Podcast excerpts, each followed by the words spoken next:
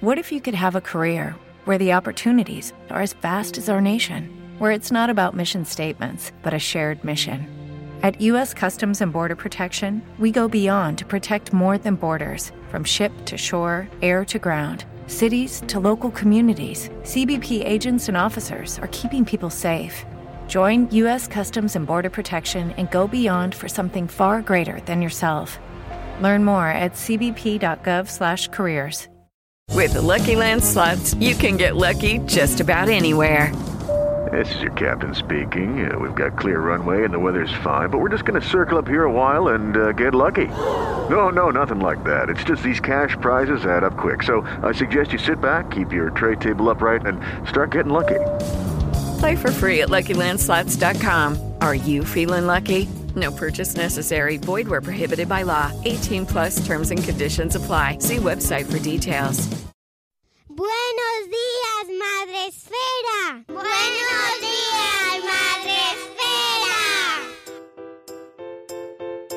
Buenos días, Madre Esfera. Bienvenidos un día más al podcast de la comunidad de Madre Esfera. Hoy os traemos un tema que nos apasiona, que es el mundo de la tecnología unido a lo que nos, pues es lo madresférico, ¿no? El mundo de la infancia. Y para ello, pues tengo mucha alegría, porque hacía mucho que no venía por aquí, mucho relativamente, porque tampoco tanto, pero oye, que me hace mucha ilusión volver a saludar a Cristina de Tres con las maletas a cuestas. ¿Cómo estás, Cristina? Pues, pues so, so, superviviendo o sobreviviendo, ya no sé cómo decirlo. Bien, bien, la verdad es que por suerte la salud nos sigue respetando a la gente cercana, con lo cual yo creo que hoy en día lo más importante. Y el resto, pues eso, eh, intentando inventar cosas para, para, sobrellevarlo lo mejor posible, viendo, eh, antes comentábamos antes de entrar al, a grabar, que eso, que la vacuna ya parece que está cada vez más cerquita y la vamos viendo cerca, cerca.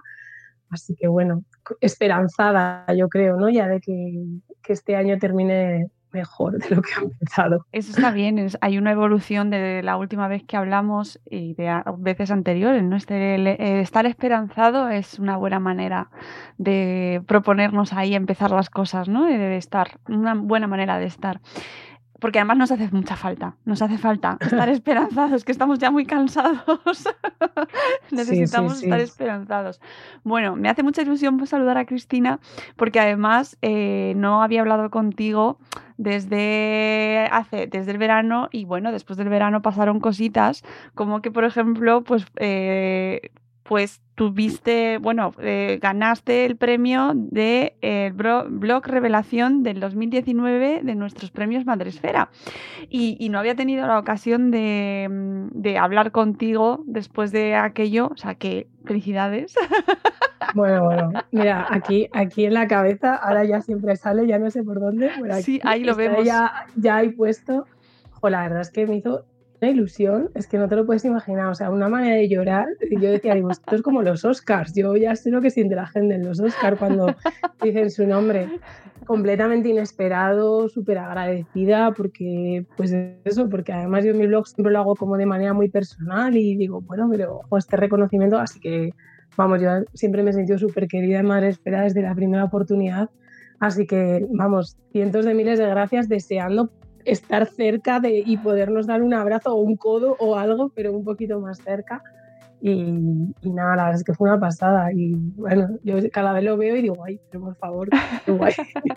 bueno, que, que, que, es un premio que reconoce eh, la aportación y la eh, el mérito, ¿no? Que, creemos que merece la pena reconocer y, valorar y poner en, eh, de manifiesto y que la gente también eh, se sienta un poco contagiada, ¿no? De ese espíritu de comunidad que muchas veces cuesta porque eh, entrar en una comunidad y formar parte de una comunidad no, eh, no es una cosa que se haga sola, aunque a veces pensemos que, que oye, estoy aquí, ya está, mmm, ya todo va bien, ¿no? A veces eh, implica también muchas cosas, ¿no? Y, y, bueno, yo creo que en tu caso pues está más que justificado y que aportas muchas cosas a la comunidad y nos, nos parece, bueno, pues que además un blog como el tuyo en ocasiones tan difícil de clasificar, me parece como que es algo maravilloso de los blogs, ¿no? Que aporta, aportan cosas a la gente y ayudan y generan contenido y valor y eh, experiencias y conversación, algo que desde Madrefera buscamos, ¿no? Y intentamos promover. Por lo tanto, llamamiento también a que la gente lea tu blog y además eh, eh, se contagie de ese espíritu, ¿no? De estoy aquí y yo también cuento, ¿no? Y yo también aporto.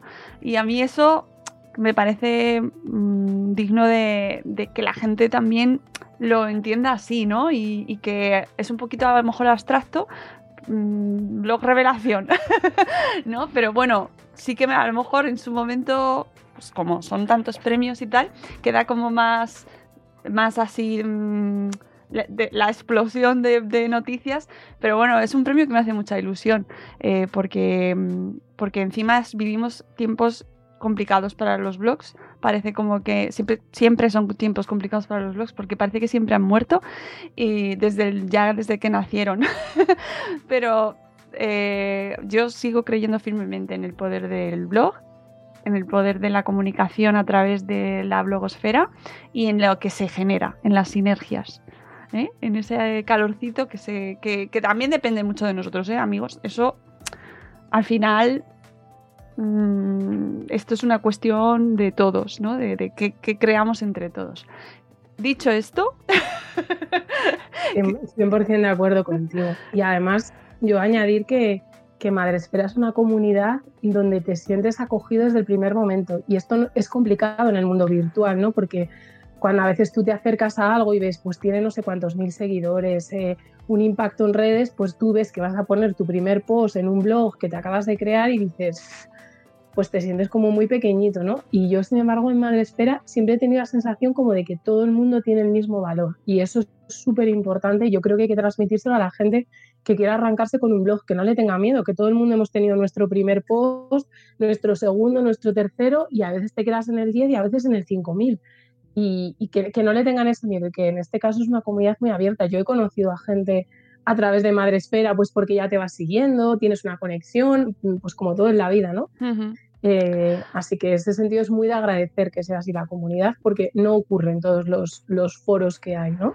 Eh, esa es la intención, no siempre se podrá, supongo, porque a veces, pues es como todo, ¿no? A veces que a lo mejor hay gente que, que piensa que a lo mejor no, obtiene suficiente eco, ¿no? Pero yo sí os hago llamamiento a que hagáis, ya, eh, que nos hagáis toc toc a la puerta siempre que lo necesitéis y que nos propongáis cosas y que nos, antes me mandaban un, direct, un privado por Twitter para proponer un tema para un podcast, proponernos temas, proponernos, mandadnos eh, posts que consideréis interesantes, cuestiones que consideréis importantes para la comunidad, porque de esa manera también nosotros nos alimentamos, ¿no? Y hay muchas cosas que a mí se me pasan, se nos pasan a todos. Entonces, participad también, porque a, todos nos enriquece, ¿no? Y yo estoy encantadísima de, dar voz a, todos los que lo consideréis y, siempre que queréis, ¿vale? Siempre que queráis. En este caso, eh, Cristina, no paras de crear. es que hay mucho tiempo para hacer cosas. Y, es fantástico, yo, yo es que lo aplaudo un montón porque me parece fantástico, ¿no? Que, pues que nos eh, inspires y que nos generes retos, ¿no? Y que nos digas, oye, tengo una cuestión que yo creo que puede mejorar y ayudar a los demás. En este caso se trata de algo que habéis montado mm, tu pareja y tú, eh, y, y, que es un proyecto que quiero que nos cuentes porque sé que a mucha gente le va a interesar, que está relacionando la tecnología con la familia y con la infancia. Bueno, mira, esto surge de que eh, cuando todo el mundo entraba con este, no, pantallas no, no vamos a poner a los niños nunca delante de mm, Peppa Pig, ¿no? Que de hecho salió una noticia hace un par de días, así oh. como muy impacto total. Eh, nosotros nos planteamos que nuestro hijo había nacido en un mundo donde había pantallas a su alrededor. Y yo siempre pongo que había pantallas, había microondas y había batidoras y había lavadoras. Entonces a mí no se me ocurría pensar que nos fuéramos a lavar al río. Entonces, si había una pantalla, había que ver cuál era el uso real que tenía que tener dentro de una familia, ¿no? Y, yo creo que le tenemos mucho miedo a la tecnología porque, porque crece de manera abrumadora, en muchos casos nos sobrepasa y entonces cuando algo nos sobrepasa, pues ¿qué intentamos hacer? pues mira, nos protegemos desde la limitación, ¿no? Mira, esto mejor no, nunca, porque es malísimo, horroroso. Entonces, mi marido es informático y, pensamos, bueno, nosotros tenemos que buscar una fórmula para introducir la tecnología de manera saludable, porque ha venido para quedarse y porque nuestro hijo va a vivir en un mundo donde en el cole, y ahora sobre todo lo hemos visto con la pandemia, la tecnología, entre comillas, nos ha salvado un poco la vida. Eh, cole a través de pantalla, la tablet para la tarea, las videollamadas con los abuelos, con los amigos, eh, este mismo podcast, todo estaba a nuestro alrededor. Entonces, bloquearle no le veíamos sentido. Entonces, empezamos a investigar cómo crearnos una fórmula no magistral, porque al final no tenemos la verdad absoluta. Creemos que cada familia tiene los ingredientes perfectos para dar con la suya, pero eh, no desde la prohibición, sino desde cómo integrar las tecnologías en nuestra vida, eso de manera saludable. Igual que hemos integrado los caramelos y sabemos que cierto día uno se come un pastel de chocolate, aunque sabemos que el azúcar no es bueno, que nos puede generar problemas cardiovasculares y más, y lo hacemos, lo hacemos con conciencia, pues igual para las tecnologías. Y con esta idea y, con Magea Escuela Activa, que ya sabéis que, que colaboramos mucho con ellos, como había muchas familias que se dirigían a ellos con preguntas de este tipo, pues nos dijeron, oye, ¿por qué no montáis una formación y nos la ofrecéis? Y dijimos, venga, pues sí empezamos con la formación, a hacer un PowerPoint y dijimos, oye, ¿por qué no hacemos un dossier explicativo que podamos hacer llegar a toda la gente que le pueda interesar este tema o que quiera verlo de una manera diferente? Pues hicimos un dossier. Y cogí yo y dije, ¿por qué no se lo manda a Mónica de Madresfera a ver qué le parece? Y lo mandamos, ¿no? Y, bueno, el dossier está descargable en la web. Luego también le hemos dado otro uso que, que le pusimos un precio de 3 euros para contribuir a un crowdfunding para llegar a un tema de investigación del sarcoma a través de la tecnología. Eh, hemos llegado a los 15.000 euros y entonces yo prometí que cuando llegáramos, como los 3 euros eran puramente simbólicos de cada familia que lo pudiera descargar, pero si había alguien que no podía tener esos 3 euros, yo lo pondría público. Ayer lo subimos ya a la web, cualquiera se lo puede descargar.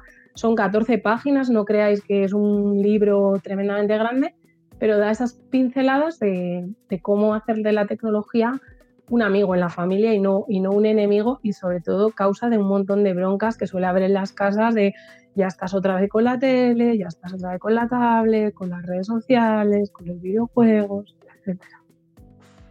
sí, así, este es el, el resumen. Oye, tu hijo eh, ha sido protagonista de este proceso, ¿qué opina él?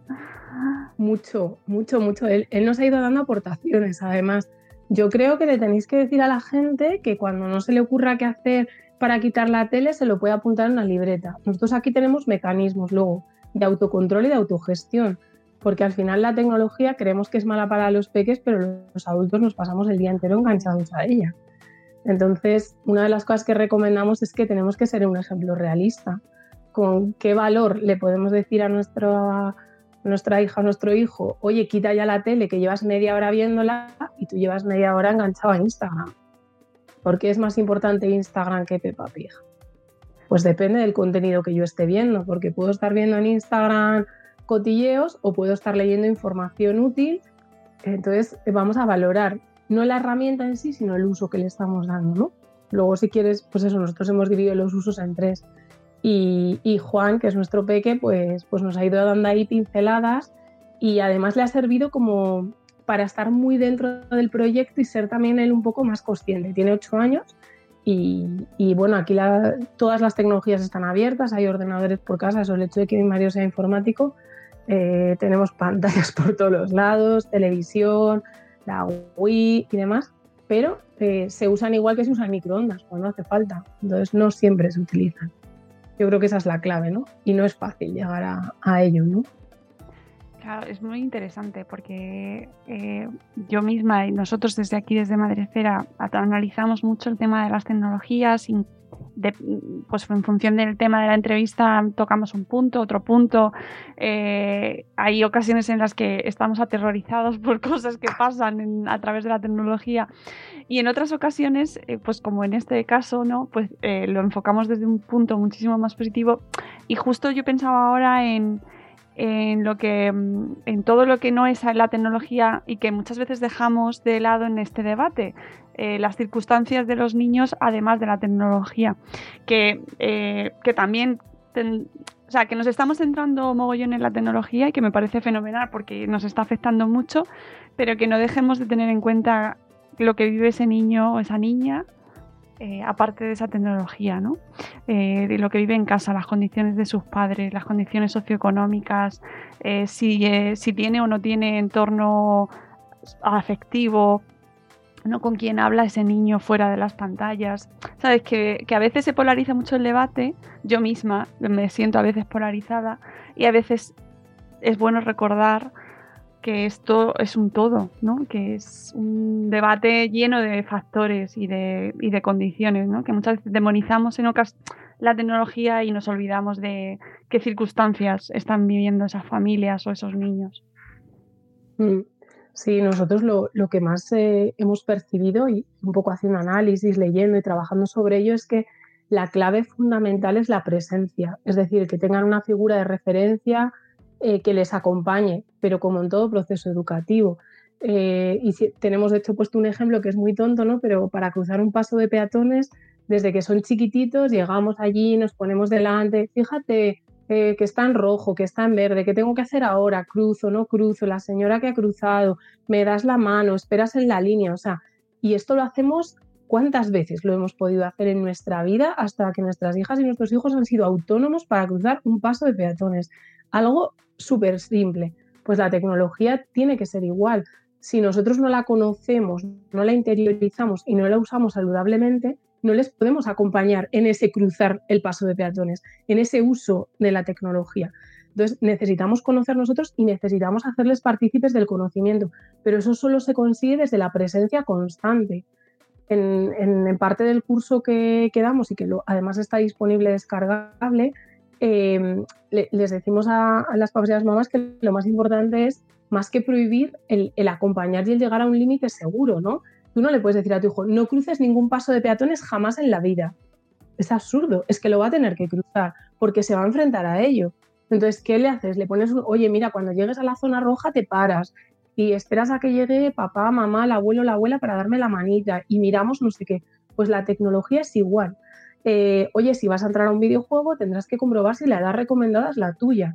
Acuérdate de preguntarme qué datos tengo que rellenar, ¿no? otro de los tips que damos es tener una cosa que nosotros llamamos que es el panel de la seguridad, simplemente con unos posits para recordarles vamos a, no estar más de 30 minutos. Si te piden un dato, recuerda preguntarme cuando vayas a abrir un email, si ya son más mayores, ¿qué tienes que verificar en la dirección de correo? Porque a veces nos da miedo eh, que, este, que están súper enganchados a la patrulla canina, pero no estamos viendo que dentro de dos años les pueden hacer un delito de una estafa de un phishing.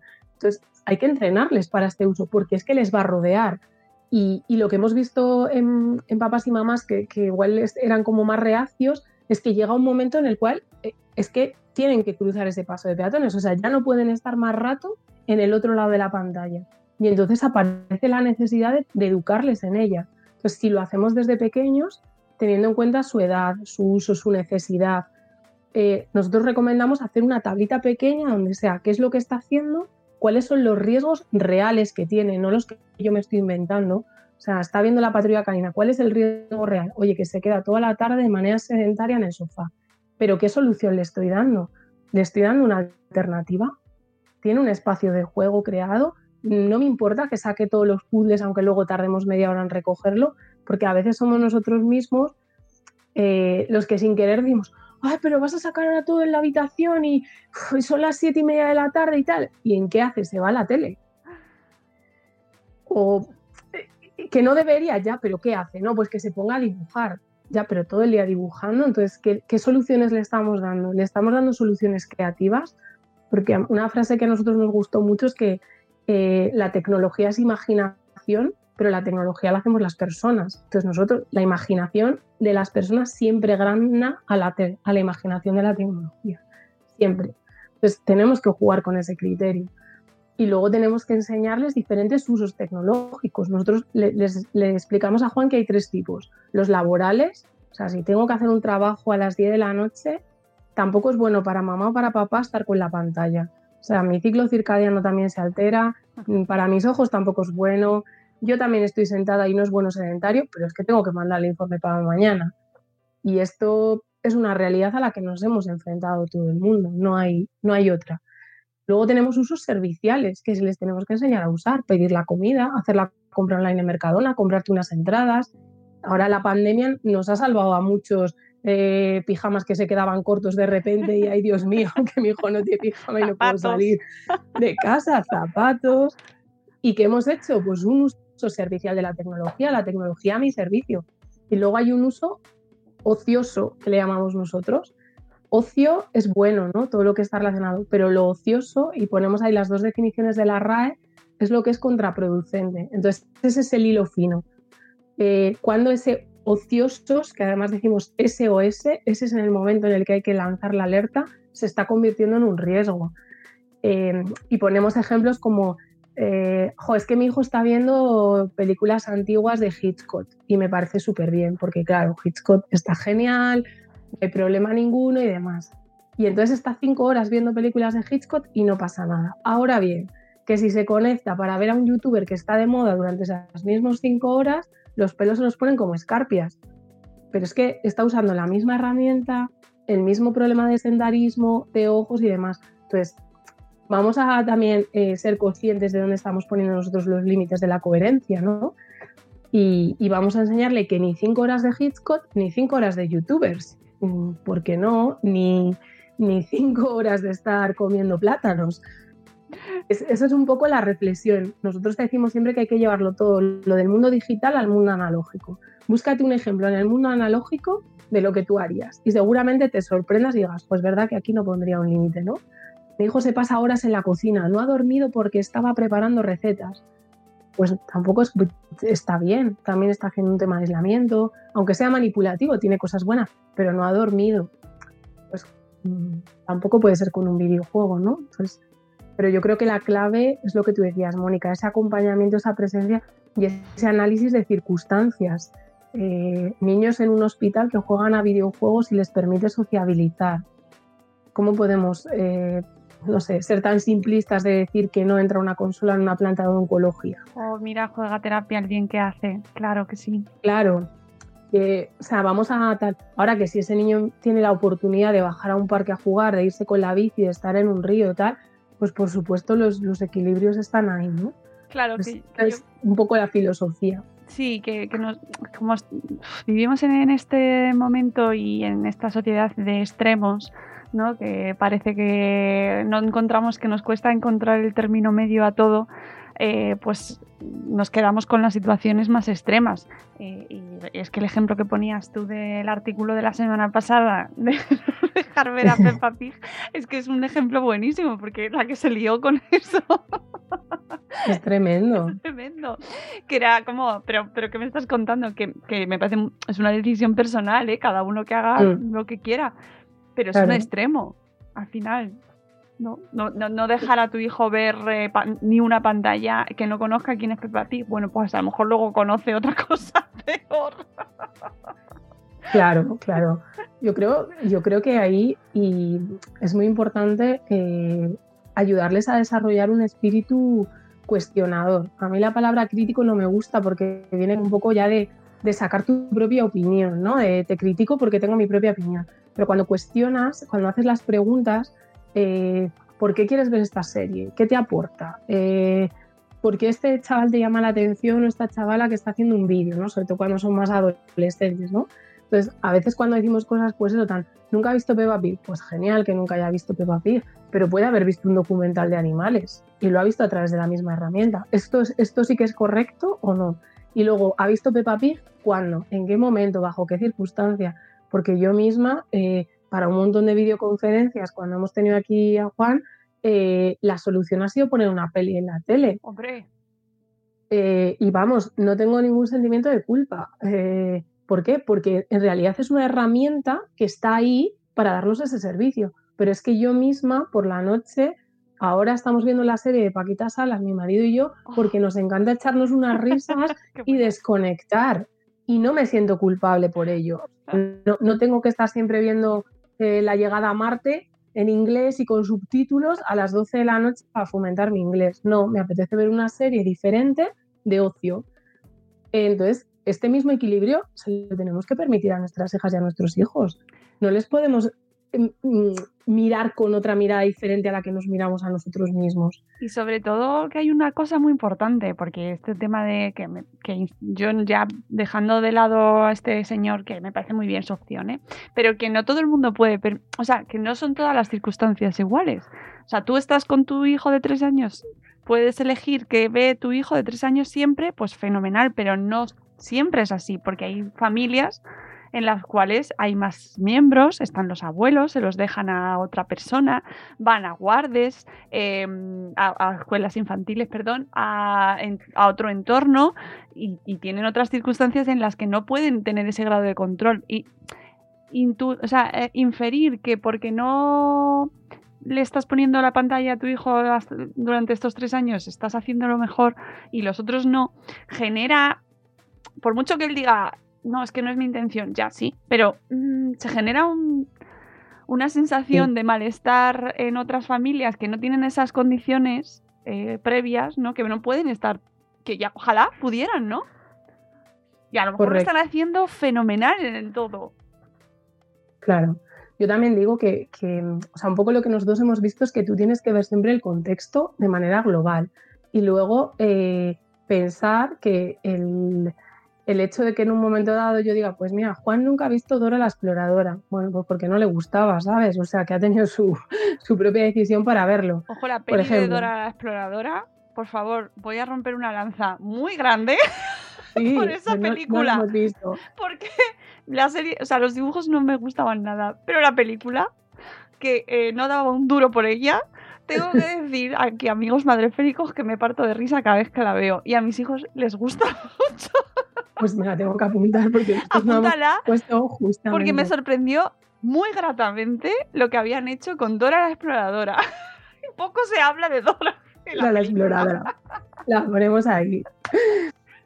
Espero tu opinión. Venga, venga, pues no, este fin de semana la pondremos. Por favor. Nosotros tenemos, tenemos rato de cine en casa. Que es, entonces, es, es, una parte del ocio familiar, igual que tenemos rato de juegos de mesa, ¿no?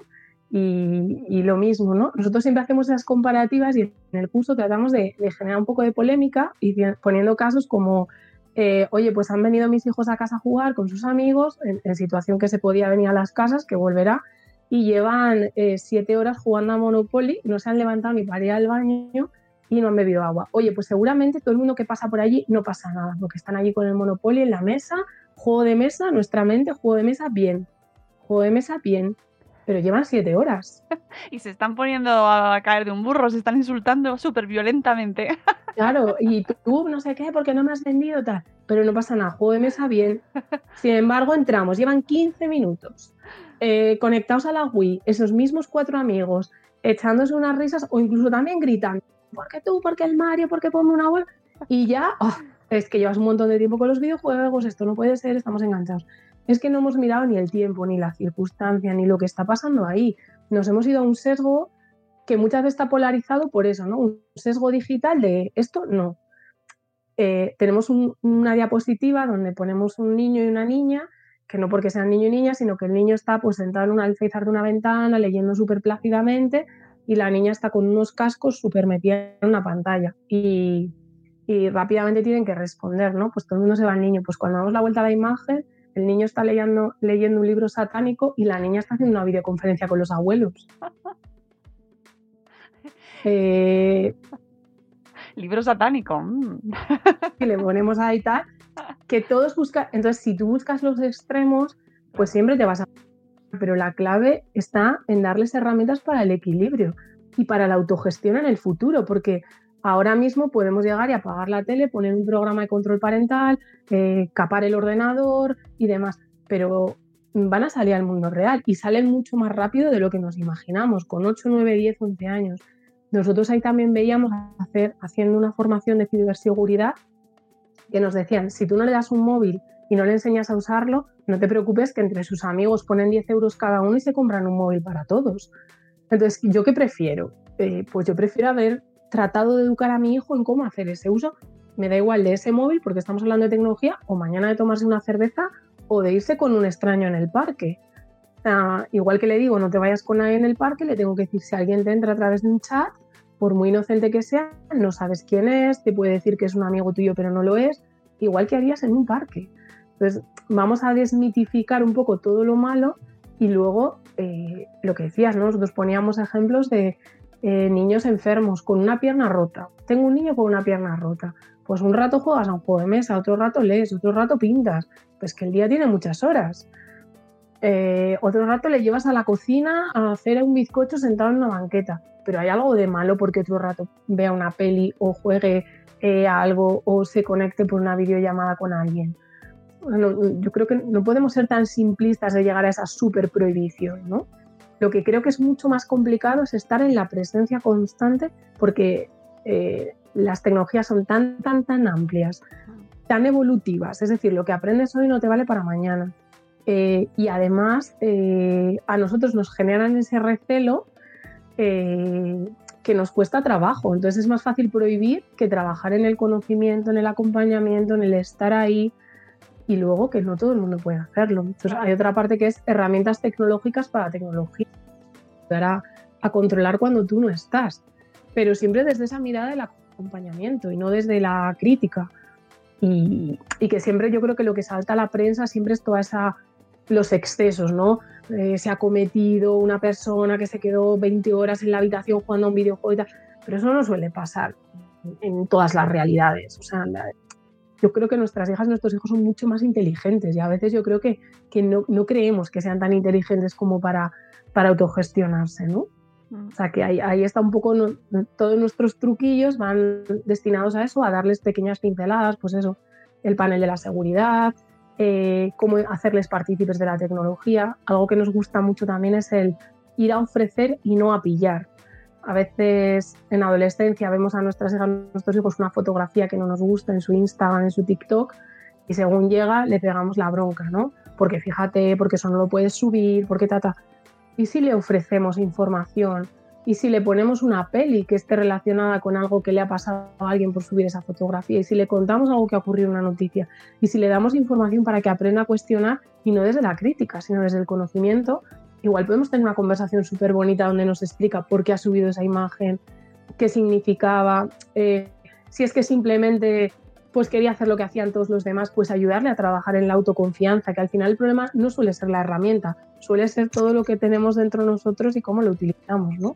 Y los que estamos en Instagram lo vemos, ¿no? Que es una ventana así de pequeñita, eh, que yo hace un minuto antes de entrar igual voy a colocar bien los libros para que queden bien pues igual tú entras mañana y no los tengo así colocados. O sea, y, ellos lo tienen que saber.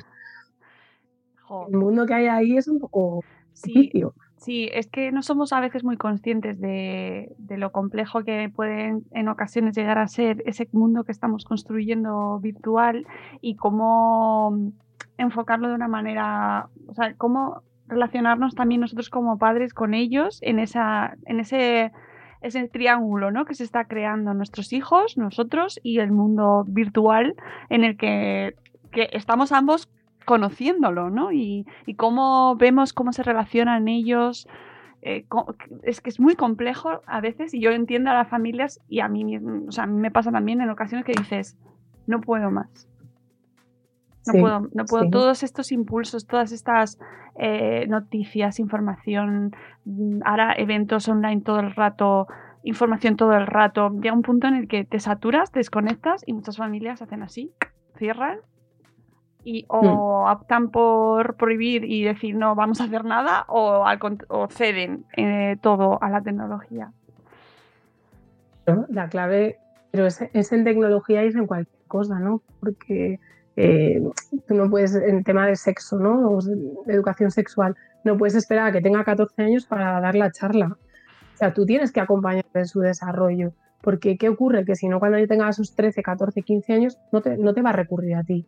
Pues nosotros en la tecnología decimos lo mismo. Vamos a interesarnos por lo que a ellos les interesa.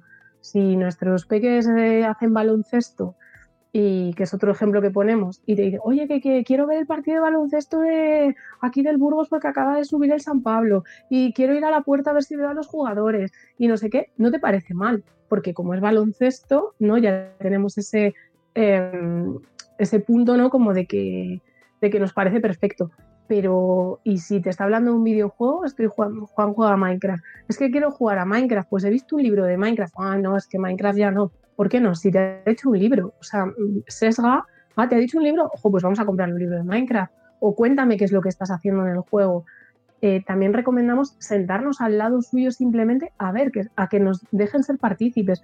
Enséñame cómo es esto, porque eso también nos va a permitir como adultos pues saber si tiene un chat, si es un multijugador, si no, si interacciona con alguien, desde, desde el punto de vista de hacerles eh, maestros y maestras de lo que ellos saben más que nosotros.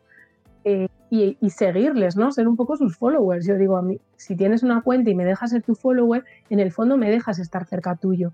Y prefiero estar cerca tuyo y ver que no, no ver, porque si quieren van a hacer una cuenta ficticia, tú no vas a saber quién es. O sea, es tan fácil pero si lo haces desde la compañía, eh, hay, por ejemplo, Patricia Ramírez, la psicóloga, me encanta porque ella hace directos con su hija adolescente, con Carmen, y es un poco ese juego de, mira, te estoy ofreciendo lo que es el mundo de las redes, te estoy acompañando, te estoy enseñando.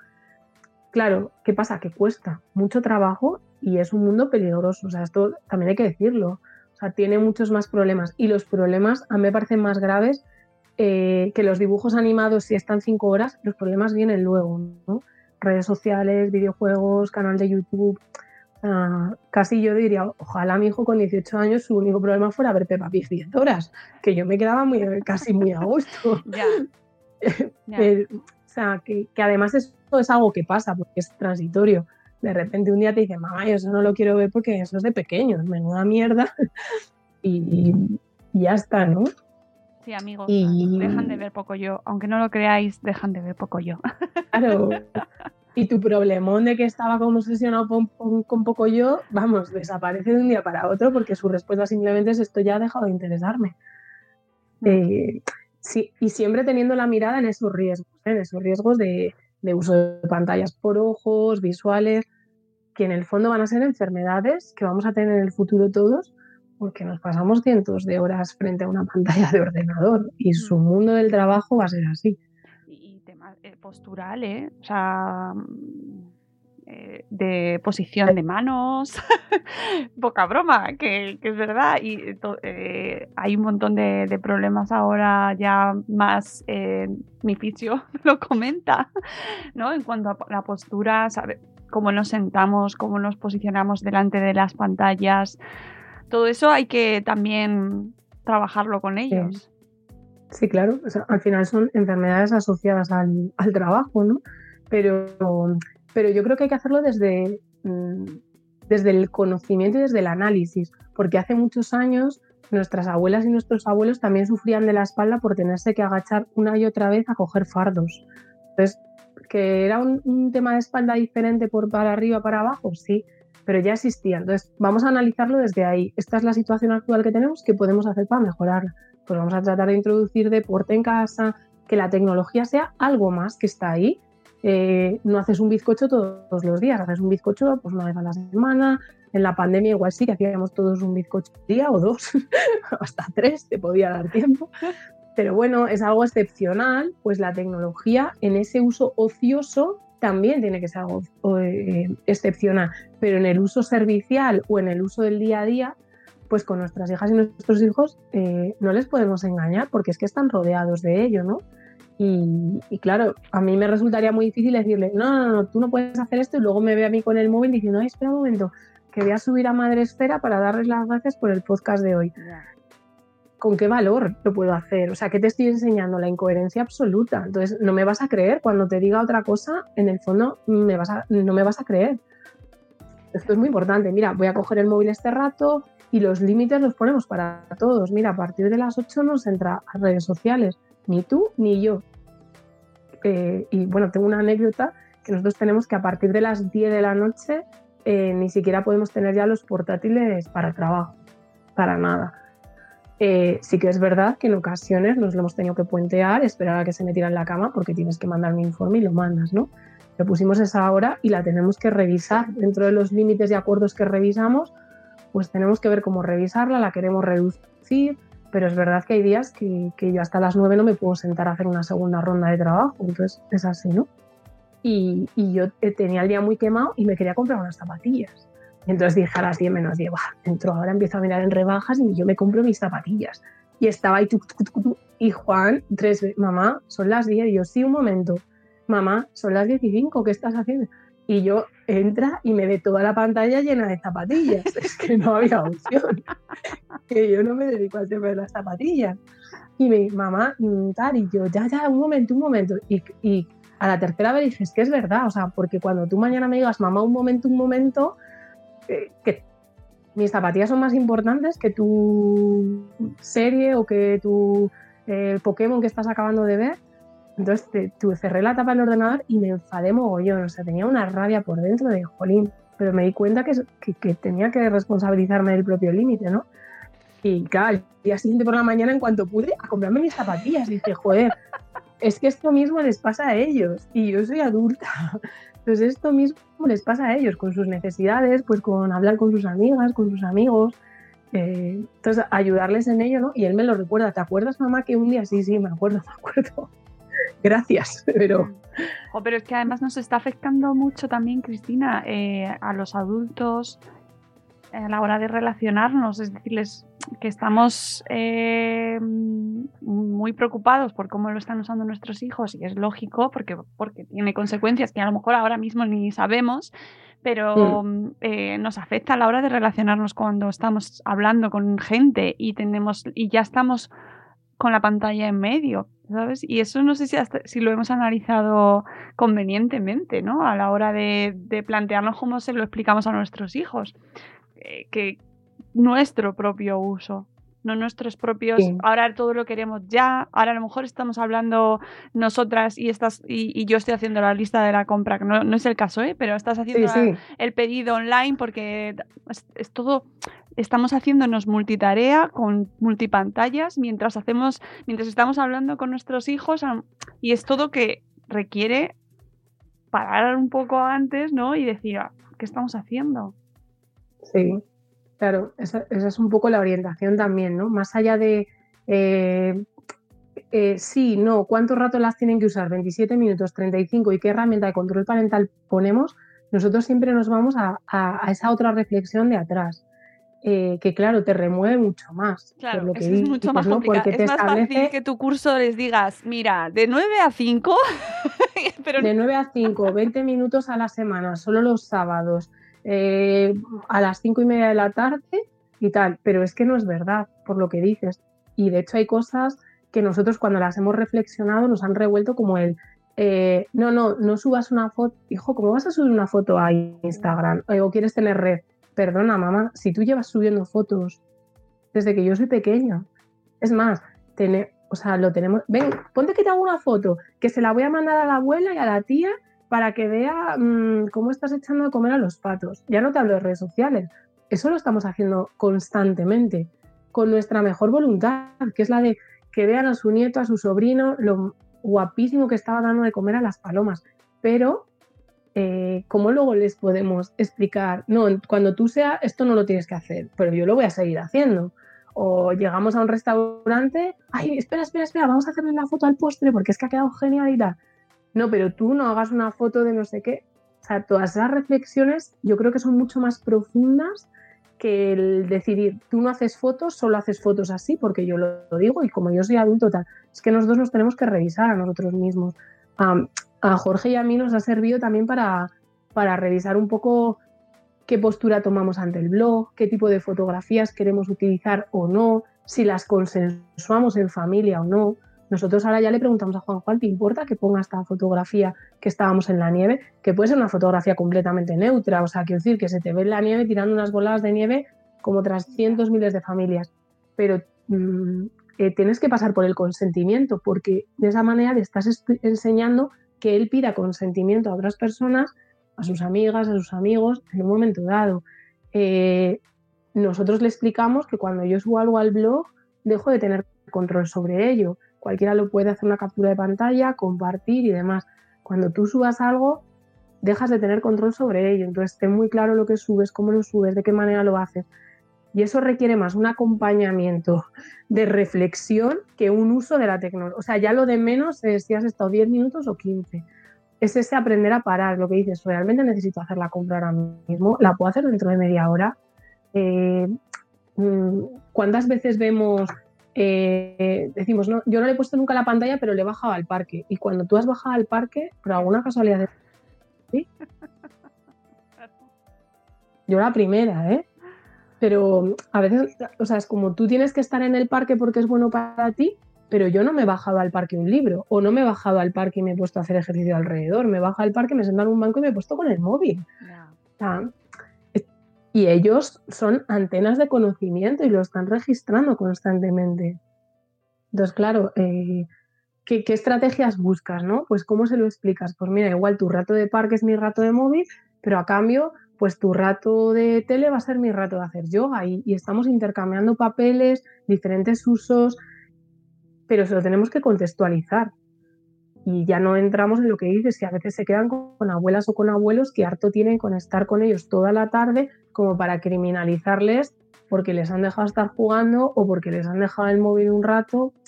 Es, muy duro hacer esa, ese, juicio de valoración, ¿no? Sin conocer todo lo que hay detrás. Y, y que ahora, ahora y con la pandemia se ha visto un montón el cómo los nietos están enseñando a los abuelos a usar la tecnología, que está trayendo cosas maravillosas. Claro. que, yo creo que si nos... eso. Completamente. Yo creo que si nos quedamos con lo bueno, en un porcentaje súper elevado, o sea, 95%, el uso de la tecnología es beneficioso en todos los aspectos. Y, y, además yo creo que les tenemos que enseñar todas las potencialidades que tiene, ¿no? El, lo que sé, de conocimiento, de sociabilizar, de comunicar, de, pues de poder hacer un crowdfunding y llegar a un reto, ¿no? A través de redes sociales o de comunicar a dos personas que hace mucho que no se conocen, eh, que hay historias muy bonitas detrás. Hmm. Pues toda esa parte hay que ponerla en valor, ¿no? Que siempre sale como la parte súper negativa, pues un delito de sexting que ha ocurrido en un instituto, no sé qué. Es que son casos muy duros, pero realmente son los más aislados. Y ahí es lo que tenemos que incidir otra vez no es en la herramienta, sino en por qué se ha llegado a esa, situación, qué es lo que ha pasado ahí. ¿Conocían realmente los potenciales de la conectividad? ¿no? Porque antes, yo qué sé, te lo podías contar, ¿no? En el curso también ponemos un ejemplo que digo, pues yo antes cogí y me daba un beso con uno en el pueblo, se lo contaba a mis amigas y aunque mis amigas lo contaran a la otra y fueran cambiando la historia por el camino, eh, era como tu palabra contra la suya, ¿no? Pero ahora en día puede haber una imagen o un vídeo. Entonces, eh, enseñarles a ser conscientes de que lo que hagan realmente lo hagan desde el autoconcepto de que no les importe eh, dar explicaciones a sus círculos de confianza. Hay una dinámica muy bonita de círculos de confianza. ¿A quién le cuentas qué? ¿De qué manera? ¿Con qué objetivo? ¿Y qué crees que puede pasar si esa persona se lo cuenta a, otra?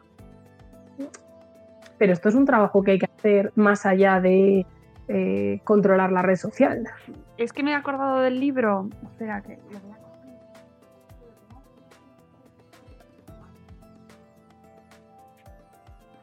de los cuentos de ciberseguridad, que eh, recomiendo, aprovecho el momento para recordarlo, de Francisco Pérez Vés, que es una maravilla para introducir temas como este, aparte de haceros, eh, de, descargaros el, el, dossier de Cristina y de introduciros de esta manera, porque con este enfoque tan fantástico en el mundo de la tecnología, para los que tengáis niños pequeños y queráis hablar con ellos también, teniendo un contexto más lúdico quizás, estos cuentos, este libro eh, es maravilloso. Estuvo con nosotros en el espacio Madresfera y es un experto en ciberseguridad, eh, trabaja con instituciones españolas a nivel internacional y lo ha hecho de una manera súper accesible para los niños pequeños trayendo ahí al tema, pues eso, conceptos como el que dices, ¿no? Pues eso de la, de la a quién le cuentas las cosas, qué significa contar las cosas, dar, dar tus datos personales, ¿no? A los demás, mm. tu bien más preciado, valorar al final, que, que, al final va mucho más allá de la tecnología. O sea, eso es. Que quizás sea lo más eh, importante, ¿no? De entender en este, en este tema, como al final, si quitas el mundo de la tecnología, que hay que conocer muy bien, que eso sí, eso es que hay que conocerlo, pero que lo que está, está ahí de antes también. Sí, sí, sí. lo que pasa es lo que tienes, yo creo que ir como siempre construyendo sobre los dos terrenos, ¿no? Y, yo creo que sin miedos, hay que quitarse un poco los miedos, eh, dotarnos de conocimiento y si no lo tenemos nosotros, pues acudir a otras personas, porque no podemos ser expertos de todo. O sea, si tenemos dudas acerca de si esa pantalla con luz azul está haciendo un daño eh, en los ojos, pues vamos a ir a, a, una óptica y mira, hacemos un estudio y vemos a ver cómo está y si puede ir bien, puede ir mal asumimos que igual las gafas ya va a ser algo que en el siglo XXI pues, pues van a estar más a la orden del día. Eh, lo que decías, el fisioterapeuta, ¿no? Pues pero que, a ellos y a nosotros, ¿no? Y, yo creo que quitándonos un poco los miedos y esa sensación de prohibición y de culpa, de culpa cuando la usamos, eh, como de, ay Dios mío, lo que estoy haciendo, ¿no? Eh, mm, yo creo que podremos trabajar en, sobre todo, acompañarles, porque por mucho que nos empeñemos, es el mundo en el, en el que van a vivir. Entonces, cuanto yo vuelvo al caso del paso de peatones. Yo no querría que el día que yo le suelto la mano a mi hijo, él no supiera cómo cruzar un paso de peatones. Yo quiero haber sido capaz de haberle enseñado lo suficientemente bien para que sepa cruzar un paso de peatones. Es más, para que sepa que en otro país igual se cruza de otra manera diferente, pero tenga herramientas para saber cómo hacerlo. Para poder estar segura. Porque claro, mm, contra la prohibición mm, Además, pues bueno, ya sabemos lo que pasa, cuando prohíbes mucho, ellos tienen la capacidad de encontrarlo por otro lado, ¿no? Y, a veces sí que hay que prohibir en el sentido de limitar, pues porque la navegación es abierta. Entonces, pues bueno, ahí también contamos un poco que si tienes que establecer unos filtros o cosas sencillas eh, que tenemos nosotros hecho, que es si tienes que buscar un contenido para el cole, tenemos una carpeta de favoritos para ir a buscar a fuentes fiables. Eh, porque claro, todo lo que aparece en Internet no vale. Entonces, ¿cómo les enseñamos a nuestros hijos a buscar fuentes fiables? Y además de fuentes fiables, que las contrastemos. Porque que tú tengas un, que lo mires en un periódico, que es una fuente fiable, y lo mires la misma noticia en otro periódico, que es una fuente fiable, pueden parecer dos noticias completamente diferentes. Entonces, vamos a enseñarles ¿Es una fuente fiable? Sí, pues mira, porque la tengo controlada, porque sé que es un periódico, tiene una cierta entidad. ¿Puedo encontrar otras tres fuentes del mismo tipo? Esto es una de las normas que tenemos en el plan de seguridad. Para contrastar esa noticia, o sea, voy a buscar en este periódico, en este y en este. Y ahora que me he leído las tres noticias, bueno, puedo tener una opinión quizás un poco más neutra de realmente la noticia que me están contando. Y tengo alguna forma de llegar todavía yo qué sé, tiene, esa noticia tiene un artículo referido. Lo puedo buscar, puedo entrar en el Science, en tal, y localizarle. Entonces, enseñarles eso también es fundamental, porque es que si no ponen eh, tortugas marinas y lo primero que aparece, la tortuga marina estaba muerta en la playa de no sé dónde, pues ya está. Eh, para el cole, jolín. Eh, entonces, pues cosas sencillas. Tengo unas carpetas de búsqueda para que aunque yo no esté, tú vayas allí, pues yo qué sé. Nosotros en nuestro caso es todo lo que sea de naturales, pues en, el National Geographic. Porque bueno, pues más o menos es una fuente que te va a dar información del, en mi caso, como digo, ocho años, del bicho en cuestión que toque, la tortuga, el delfino, el que toque esa semana en el cole, pues bastante fiable, ¿no? Y, y, que esas carpetas ellos las aprendan a manejar, o sea que la tecnología hay que tenerla, hay que usarla y hay que saber cómo funciona. Sí, sí, que porque además están buscando en la Wikipedia, ¿eh? O sea, me refiero, se está convirtiendo en su fuente principal de búsqueda. O el primer, o en la primera búsqueda que les aparezca en Google. El primer resultado eh, es con lo que se van a quedar. Eso, eh, los mm, se, conoce, ya se sabe que nosotros que somos muy vagos, muy perezosos a la hora de buscar, nos vamos a quedar con los primeros, eh, los primeros resultados y al final va en nuestra contra, porque al final eh, se contribuye a que vivamos en un mundo pues, de noticias no contrastadas, de que muchos medios compartan cosas que no están verificadas, porque al final entre todos nos estamos acostumbrando a no, a no buscar en más fuentes, a, tener la Wikipedia como instrumento, como si fuera la Biblia. y, y no se está haciendo desde los coles tampoco, ¿eh? O sea que yo, llamamiento por favor a, inculcar una buena cultura de, búsqueda de información, que tenemos millones, trillones de, de bases de datos, de, de, información a nuestro alcance y no sabemos manejarlas. Sí. Sí, esto es algo que yo creo que tenemos que aprender los adultos y trasladársela a, nuestras niñas y a nuestros niños, tal cual. Y echar tiempo en eso, lo siento, pero esto nos va a tocar hacerlo. No sé, es que no nos queda otra. Y es una pena porque al final volvemos a las circunstancias. Tienes que tener tiempo para poder dedicárselo.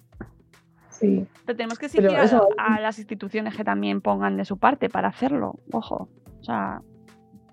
Mm, sí, de hecho nosotros seríamos partidarios que desde los, los coles se diera formación a las familias en este sentido, ¿no? Porque normalmente además cuando dan formación siempre vamos desde, eh, desde el lobo, ¿no? Que digo yo, va a venir la Policía Nacional para hablarnos de las estafas de no sé qué. Vale, que está genial, pero vamos a hablar también de cómo hacerlo de una manera saludable. O sea, eh, no sé, van a los coles para enseñarles a lavar los dientes, para no tener caries, y no va uno diciéndote, si tienes caries te va a pasar esto. No, va desde el enfoque de qué puedo hacer para prevenir las caries. Pues qué puedo hacer para tener un uso saludable de la tecnología, pero vamos a hacerlo eso desde la parte del conocimiento, de, la autoconsciencia y demás. Siempre vamos como a los extremos. Entonces al final yo creo que sales de esas charlas como padres diciendo apago todas las pantallas de mi casa porque me están espiando, quito el móvil, me voy a vivir a una montaña porque esto mmm, poco menos que mañana, yo qué sé.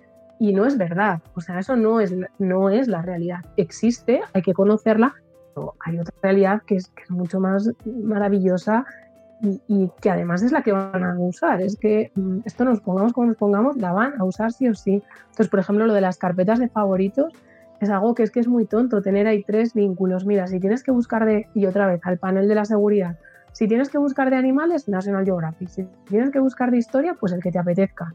Yo qué sé, eh, desde el Museo y el Prado, que también tiene información o lo que sea. Y a medida que necesiten búsquedas, les vamos buscando unas fuentes fiables cuando se acostumbran a hacerlo, ya no van a Google del primer tirón, ya están, hay animales, voy por aquí. Eh, lo que pasa es que es muy costoso otra vez porque requiere esa presencia y ahí ya entraríamos otra vez en el ritmo de vida que tenemos, conciliación, etc, que, que al final está muy vinculado y las, y las charlas, eh, por mi experiencia, y, a, lo mejor, no sé, ahora me contabas tú, pero en general la gente que asiste a estas formaciones, a las charlas, a, a este tipo de, de, eventos y de actos, son las más interesadas y las que suelen ya saberlo. Que es una pena porque no llega a todo el mundo que debería llegar. Sí, Además, eh, es, bueno, hay como dos perfiles, ¿no? Eh, mi marido Jorge tenía un curso hace tiempo que era Internet para padres, ¿no? Y siempre decía que cuando lo primero que le preguntan era, eh, ¿qué programa de control pongo para que no entre prácticamente a ningún lugar? Y decía, no, no, es que esa no es la pregunta, porque mm, da igual que tú lo pongas en casa, lo puede mirar en casa de su amigo, en la biblioteca, en, en una tablet del cole, o sea, tú no puedes poner un programa de control parental en todos los lugares, entonces no te, no te va a funcionar. Tienes que, esa herramienta la tendrás que utilizar en un momento dado cuando haga falta. Entonces vamos a empezar por el otro lado. Entonces va esa gente como de, dime cómo lo cierro todo y ya está. Y luego lo que dices, va gente que está ya más con la conciencia de, venga, ¿cómo puedo establecer herramientas, dinámicas, truquitos pequeños que, que, que eso, porque los puede ir haciendo todo el mundo? Porque, por ejemplo, lo del panel de la seguridad, dices, pues yo qué sé, eh, está mucho rato con los abuelos. Oye, pues lo preparamos en una cartulina y lo ponemos también ahí en casa de los abuelos. Igual no tengo el mismo gestión que si estuviera yo, no, pero bueno, pues mira, ya lo ve, lo va leyendo, eh, va siendo constante, eh, consciente. le puedo preguntar cuando, oye, ¿qué tal? Oye, en casa de los abuelos has, jugado al videojuego y te has acordado de que si te entraba alguien por el chat que te preguntaba no le has contestado o qué ha pasado. Y otra vez volvemos a establecer ese espacio de confianza al final va todo referido al mismo sitio. Pero eso, hay pequeñas pinceladas, truquitos sencillos que, los puedes ir implementando y son cosas básicas, unos posits en un papel y ya la gente está que hace manualidades, pues seguro que hace verdaderas maravillas nosotros que somos muy de tirar, o sea, vamos, de, bueno, que bueno. con tipes. Sí, sí, las manualidades en casa no. Si quieres un, un, dossier, vaya, pero las manualidades en mi casa, yo el pegamento y el celo conmigo están reñidos. Bueno, ya está bien hacer el PowerPoint, ya, ya cuenta como manualidad. ¿eh? Ya cuenta manualidad tecnológica. Es una habilidad altamente preciada, Cristina.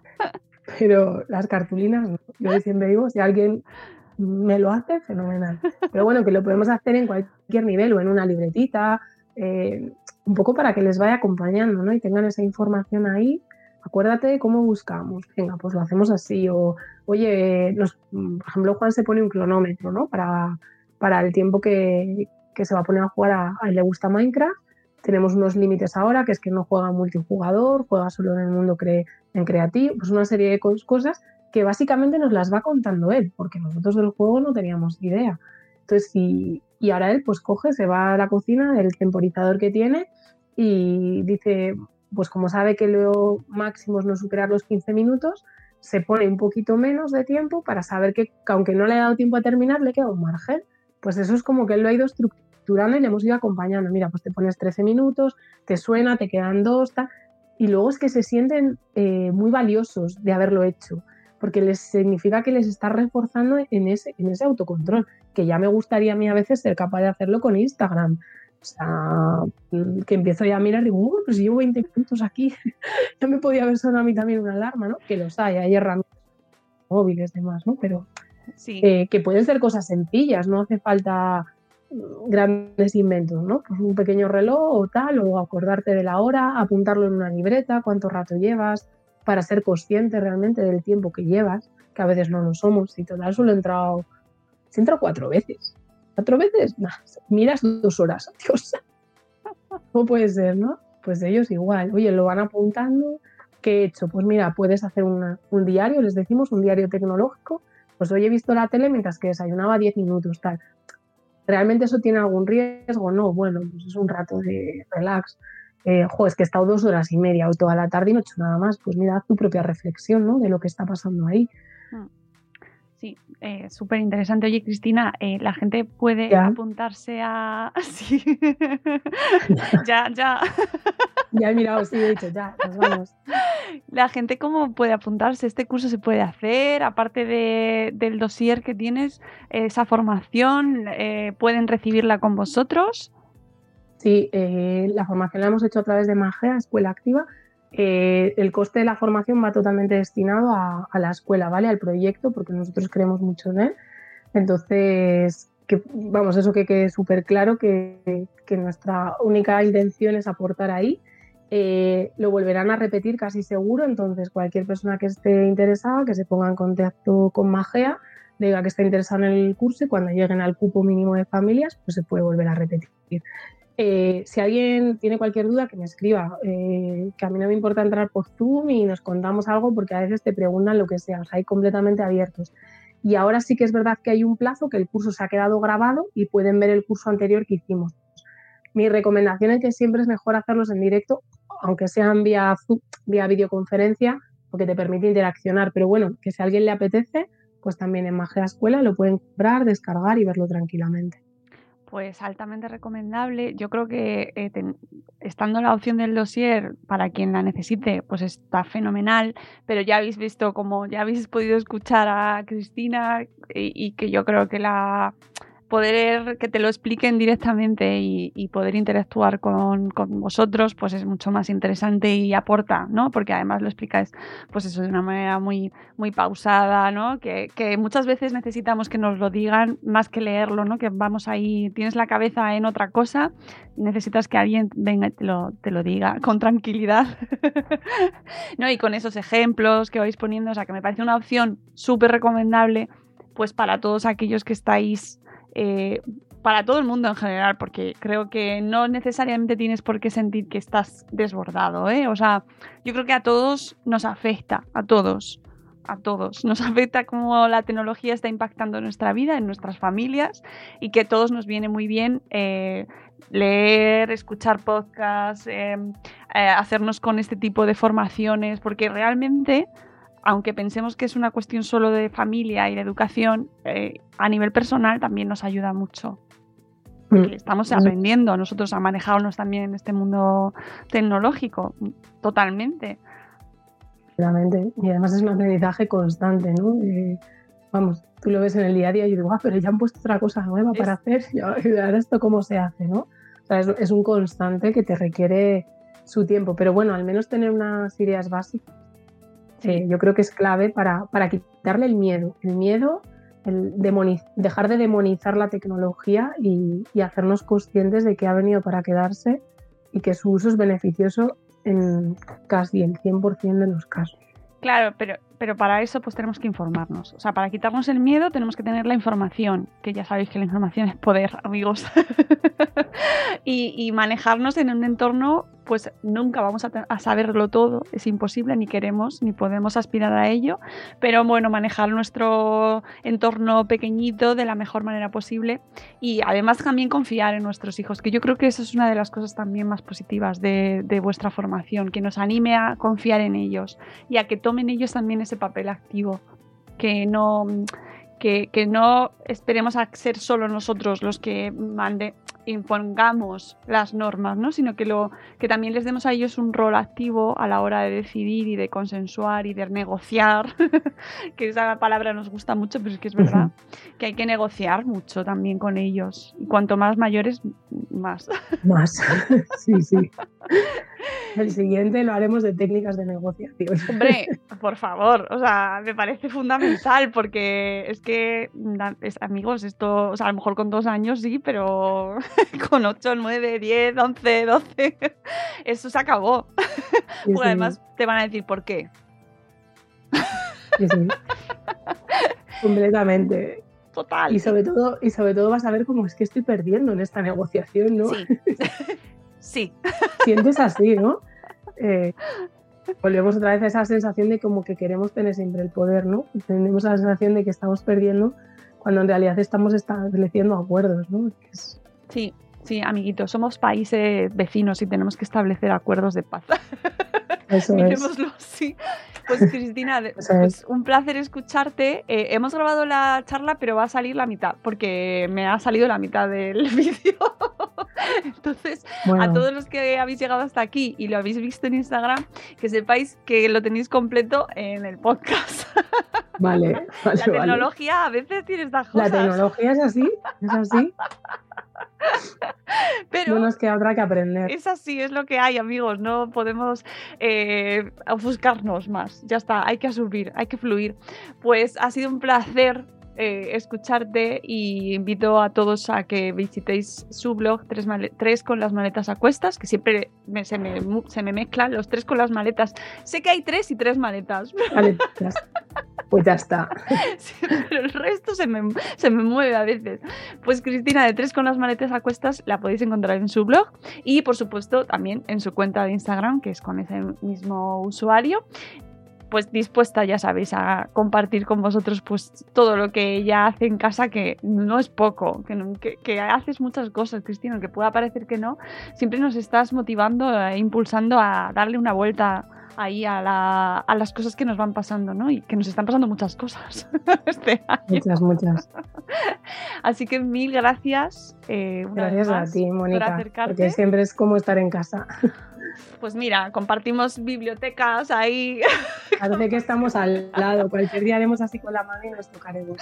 En algún momento lo conseguiremos, estoy convencida. Claro que sí. Y nosotros nos vamos, amigos. Gracias por habernos acompañado un día más eh, en este podcast. Eh, cuidaos mucho, tenéis cuidadito ahí fuera. Y hasta luego, Mariano. Adiós.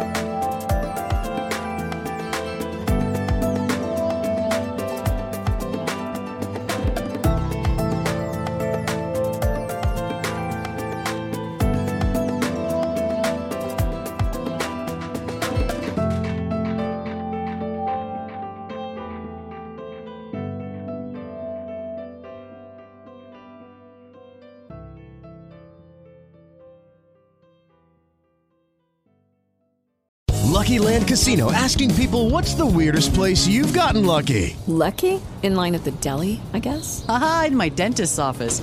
More than once, actually. Do I have to say? Yes, you do. In the car before my kids' PTA meeting. Really? Yes. Excuse me, what's the weirdest place you've gotten lucky? I never win and tell. Well, there you have it. You can get lucky anywhere playing at LuckyLandSlots.com. Play for free right now. Are you feeling lucky? No purchase necessary. Void where prohibited by law. 18 plus. Terms and conditions apply. See website for details.